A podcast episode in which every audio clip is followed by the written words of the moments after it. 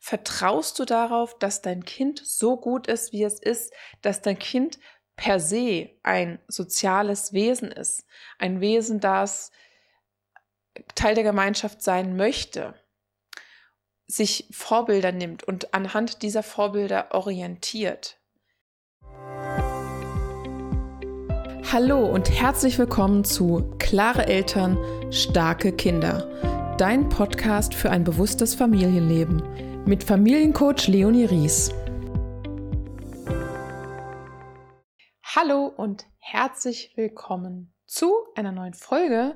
Und heute gibt es so eine, wie so eine kleine Philosophiestunde. Und zwar habe ich mir als Thema den, die Frage überlebt, warum wir denn überhaupt etwas verändern sollten im Umgang mit unseren Kindern. Ganz oft gibt es ja diesen, diesen klassischen Satz wie, das hat uns doch auch nicht geschadet. Ja, unter meinen Social Media Beiträgen hatte ich auch ganz oft schon sehr negative Kommentare, sehr, also aggressiv negative, so nach dem Motto, wenn wir mit unseren Kindern auf Augenhöhe umgehen, dann bekommen wir nur so, so Weichflöten daraus oder auch Menschen, die sich stark persönlich angegriffen gefühlt haben, ja, haben wir denn früher alles falsch gemacht? Also jetzt aus einer, aus einer offensichtlich aus einer Generation, deren Kinder jetzt schon erwachsen sind. Ich finde es immer interessant, da wirklich einfach mal ins, ins Gespräch reinzugehen. Denn ich finde da, ich bin der Meinung, dass es egal, ob wir jetzt irgendwie alle psychisch geschädigt sind, ja, was, ja auch sehr äh, einerseits sehr provokant ist und andererseits ist die Frage, wie hoch eigentlich die Rate von psychisch gesunden Menschen in unserer Gesellschaft ist. Und ich glaube, da haben wir schon eine sehr hohe Rate von Menschen, die äh, psychische Krankheiten entwickeln, die Depressionen haben, die Burnout haben, die ja auch, auch, auch andere Dinge haben. Wahrscheinlich gibt es sehr, sehr wenige Menschen, die wirklich von sich behaupten können, rundum gesund, glücklich, psychisch, mental und so weiter zu sein. Und von daher denke ich, es ist immer zu jeder Zeit wichtig, sich einfach auch mal zu fragen, was mache ich denn und warum mache ich es denn? Und als einzigen Grund zu nennen, es hat uns doch nicht geschadet, finde ich ein bisschen dürftig. Die Frage ist, was genau hat es denn genutzt? Und viele von den Dingen, wo immer gesagt wird, das hat uns ja nicht geschadet, sind tatsächlich auch wirklich nachweislich schädlich. Also schon allein, wenn wir von Dingen wie, wie Gewalt ausgehen. Ja, es ist wirklich nachgewiesen, dass Gewalt eine negative Auswirkung hat. Und natürlich bedeutet es nicht, dass alle Menschen, die etwas Schlechtes in ihrer Kindheit erfahren haben, ein, ein schlechtes Leben führen müssen. Aber darum geht es ja gar nicht. Wenn wir uns einfach darüber im Klaren sind, welchen Effekt eigentlich auch jedes Wort auf unser Kind hat, warum sollten wir uns dann nicht darüber Gedanken machen, was wir zu unserem Kind sagen? Wir möchten doch, dass unser Kind ein glückliches, gutes Leben führen kann und dafür eine Grundlage schaffen. Und warum kann ich da nicht Dinge hinterfragen? Es ist ja auch nicht so, dass sobald ich etwas anders mache als meine Eltern, sobald ich irgendwelche Dinge, die bisher gemacht wurden, verändere, dass ich dann Menschen, die diese Methoden angewandt haben, Menschen, die sich so verhalten haben, dass ich diese Menschen abwerte. Nein, diese Menschen haben genau das getan, wovon sie in dem Zeitpunkt der Überzeugung waren, dass das richtig ist. Oder sie haben etwas gesagt, getan, gemacht, weil sie zu etwas anderem nicht in der Lage waren. Und es ist auch egal, ob es jetzt um den Umgang mit unseren Kindern geht, mit unseren Mitmenschen oder, oder sonst. Es ist ja sowieso bei eigentlich bei allem, was du tust und machst, sinnvoll, dich zu fragen, warum mache ich das eigentlich? Und ist das, was, was daraus entsteht, was dahin rauskommt, eigentlich auch das, was ich möchte? Du wirst ja auch nicht wenn es um deine Ernährung geht, wenn es um deinen Körper geht, wenn es um deine Gesundheit geht, wirst du dich ja auch Dinge fragen, warum mache ich denn etwas, warum, warum soll ich etwas nicht machen? Ja, und es ist ja auch tatsächlich so, wenn wir uns mal zurück äh, erinnern an die, an die Menschengeschichte, da gab es wirklich Zeiten, zu denen hätte ich nicht leben wollen. Und wenn es da keine Menschen gegeben hätte, die Dinge anders gemacht haben, die Dinge umgedacht haben, die Dinge neu gemacht haben, dann wären wir jetzt auch nicht hier, wo wir sind.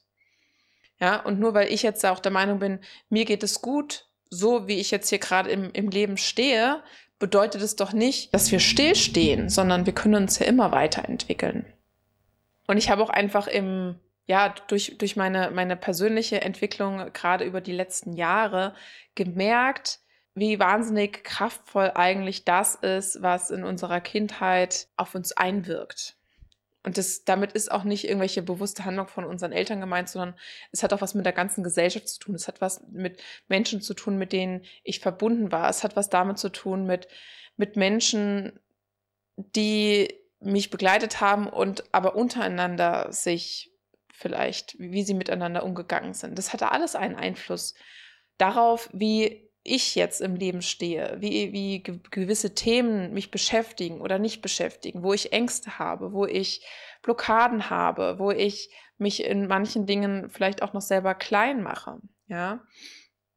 Und jetzt auch gerade durch sowohl meine eigene Entwicklung als auch durch die Arbeit mit, mit den Eltern sehe ich, wie viel eigentlich äh, wir eben aus unserer Kindheit da mitbringen. Und vieles ist uns gar nicht bewusst. Und das ist eben auch der Punkt, weil vieles genau Teil dieses, dieses Konzeptes ist.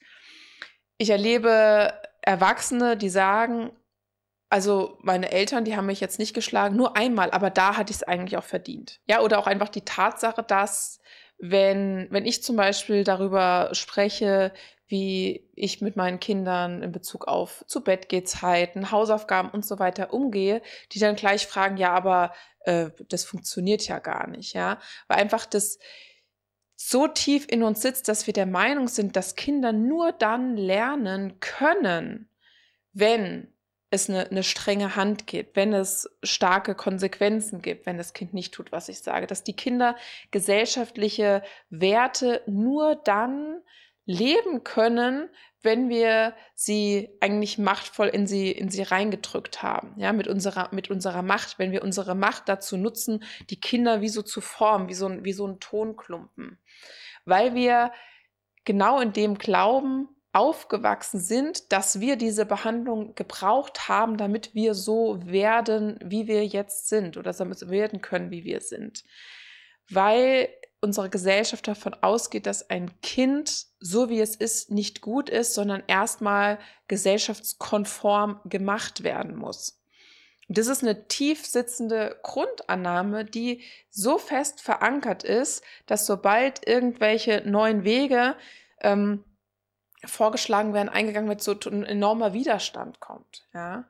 Gleichzeitig kann da natürlich auch eine sehr große Angst dahinter stecken, denn was, was passiert denn, wenn auf einmal die Generation, die jetzt nach uns kommt, auf einmal ganz anders ist? Ja? Da verlieren wir vielleicht auch eine gewisse Kontrolle, weil wir wissen ja, äh, dass Menschen, die auf eine gewisse Art und Weise geformt werden in jungen Jahren, dass da hoffentlich produktive Arbeiter rauskommen, unsere Rente gesichert sind und so weiter. Also da steckt so, so, so viel drin in dem Thema. Und ich, ich kann nur sagen, dass ich, als ich Mutter wurde, dieses tiefe diesen tiefen Wunsch einfach in mir gespürt habe, dass ich möchte, dass mein Kind das Leben führen kann, was es möchte und dafür die Grundlagen mitbekommen soll. Ja, es ist natürlich so, dass ich auch äh, Vorstellungen, Werte und so weiter habe, die ich meinem Kind vorlebe. Aber ich bin zum Beispiel der Überzeugung, dass ein Vorleben, ein Miteinanderreden in dem Fall eine, einen ganz anderen Effekt hat und mein Kind kann dann selber entscheiden, was, welchen Weg gehe ich dann trotzdem, ja. Gehe ich den Weg oder, oder gehe ich einen anderen Weg und es weiß, dass egal welchen Weg es gehen wird, dass ich hinter ihm stehe. Ein ganz wichtiger Punkt ist auch wirklich die Haltung dem Kind gegenüber. Ja, ein, ein, gewisses Vertrauen. Vertraust du darauf, dass dein Kind so gut ist, wie es ist, dass dein Kind per se ein soziales Wesen ist, ein Wesen, das Teil der Gemeinschaft sein möchte, sich Vorbilder nimmt und anhand dieser Vorbilder orientiert im Rahmen seines Entwicklungsstandes, ja. Und ganz, ganz viele Dinge, von denen wir glauben, wir müssten sie kleinen Kindern beibringen, wie zum Beispiel beim Essen müssen wir ruhig am Tisch sitzen bleiben. Wir müssen immer Besteck nehmen. Wir müssen immer darauf achten, dass unsere Klamotten ordentlich sitzen oder was auch immer, wo wir denken, wir müssen das ganz früh anfangen, bei den Kindern denen es beizubringen. Und viele Dinge, die werden sich einfach automatisch geben. Kein Erwachsener verspürt den Drang, um den Tisch zu rennen beim Essen. Ja, wenn wir mal aufstehen wollen, unsere Beine auslackern wollen, dann machen wir das, beziehungsweise tatsächlich im Restaurant machen das wahrscheinlich die wenigsten, auch wenn das eigentlich gut wäre. Ja, aber äh, das jetzt nur mal so am Rande.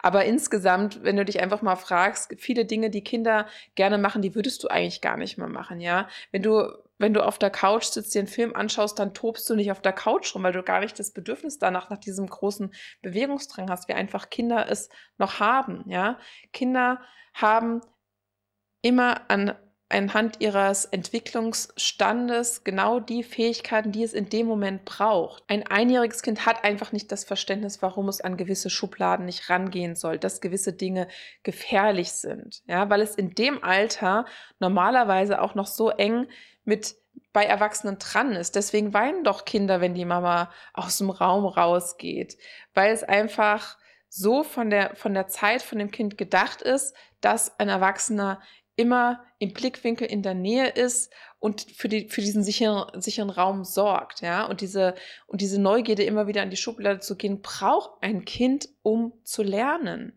Wenn Kinder nicht neugierig wären, würden sie niemals laufen, sprechen oder sonstige Dinge lernen können. Und gerade auch ganz viele Sachen wie, also Kinder, die zum Beispiel gerne rumrennen, singen, lachen, lauter sind, ja, und dann hören Kinder immer wieder Dinge wie, hör auf zu rennen, sei nicht so laut, bleib still sitzen, hör auf, lass dies, lass das, lass jenes.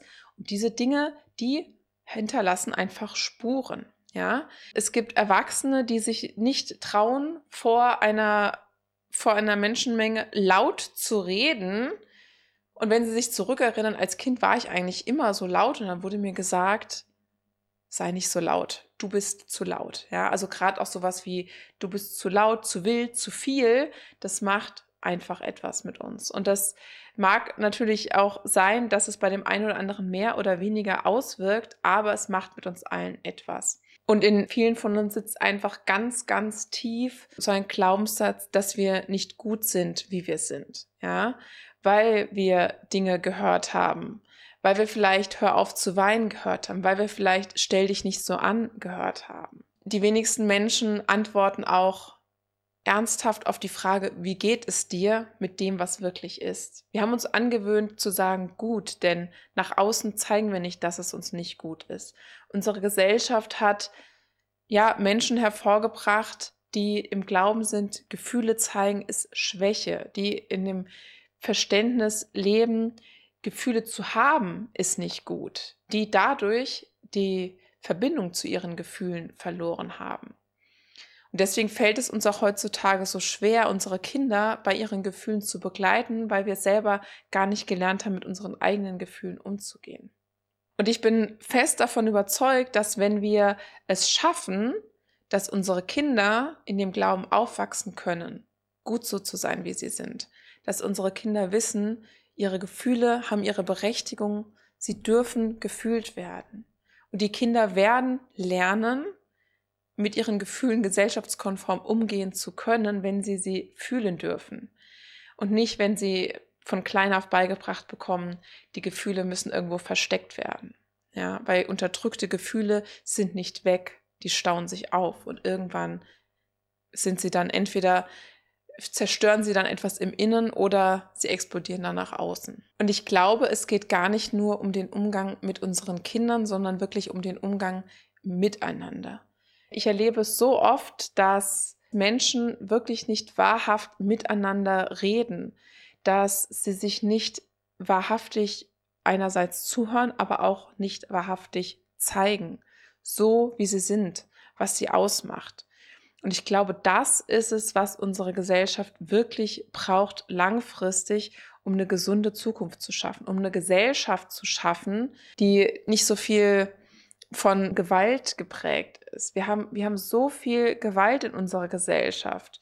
Ich finde diesen Spruch von Frau Malzahn so schön. Niemand, der böse ist, ist wirklich glücklich dabei. Ja, und da bin ich überzeugt, dass ein Mensch, der gewaltvoll ist, ein Mensch, der Unrechtes tut, dass der damit wirklich glücklich ist. Tief in seinem Inneren wird er nicht glücklich sein können.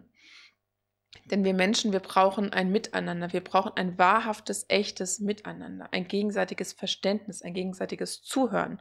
Und das erfordert natürlich auch, dass wir uns selber kennen und uns selber zuhören. Dass unsere Kinder von klein auf lernen, du bist wichtig, das, was du denkst, das, was du sagst, ist wertvoll gehört zu werden. Ja, und es bedeutet nicht, dass wir kleinen Egoisten großziehen, sondern ein Mensch, der sich seines Wertes bewusst ist, der weiß, was er denkt, was er fühlt, der weiß, dass es wichtig ist, der wird auch anderen Menschen zuhören.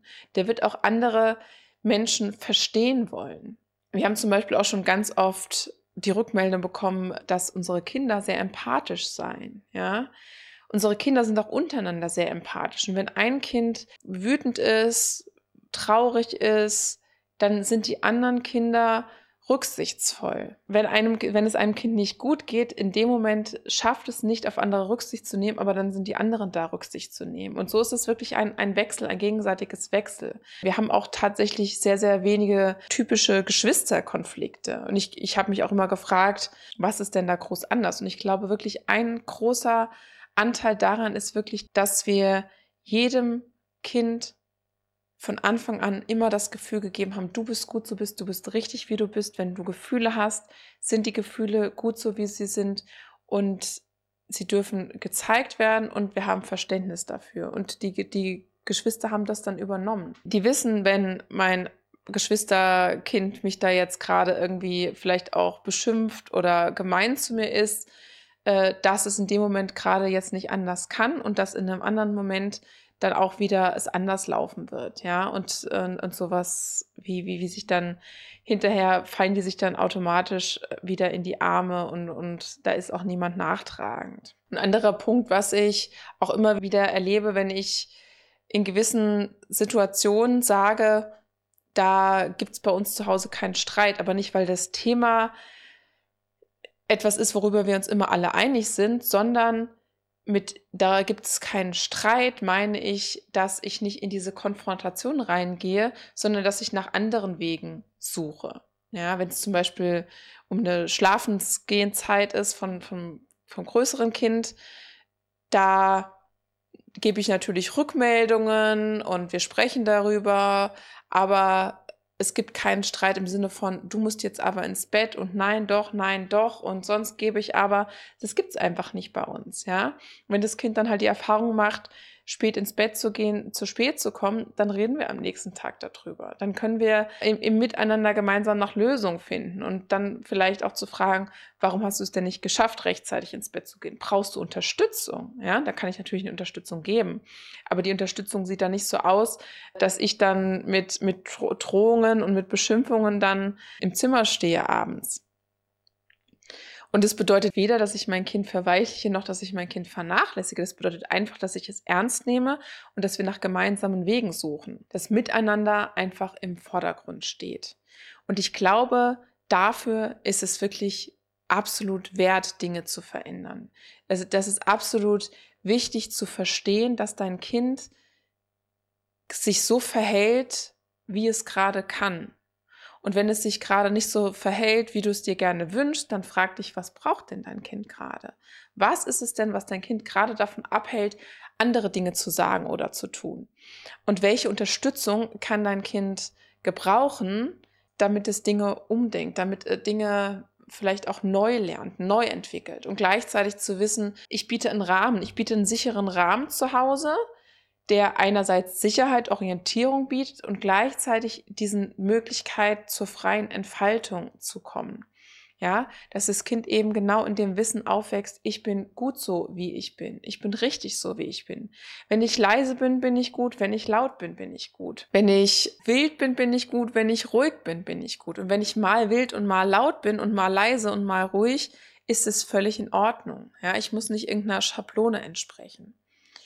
Und das finde ich ist ein ganz, ganz wichtiger Punkt. Und ich bin wirklich felsenfest davon überzeugt, dass wenn alle Kinder so aufwachsen würden, dass es in der Zukunft sehr viel weniger Probleme gäbe mit, mit Gewalt, mit Zerstörung. Denn ich glaube, ein sehr, sehr großer Punkt ist, dass viele Menschen, die, die sehr machtvoll sind, die sehr viel Macht auch haben, die sehr viel Unheil anrichten, dass die sehr wenig davon leben, was sie wirklich selbst sind. Ja, das war heute eine, eine kleine Philosophiestunde. Ich hoffe, dir hat diese Folge gefallen. Ich bin so gespannt, was du dazu sagst. Schreib mir unbedingt, wie dir diese Folge gefallen hat und teile sie gerne mit deinen Mitmenschen. Das war Klare Eltern, starke Kinder. Dein Podcast für ein bewusstes Familienleben mit Familiencoach Leonie Ries. Hinterlass mir eine Bewertung und abonniere diesen Podcast, um keine Folge zu verpassen. Bis zum nächsten Mal.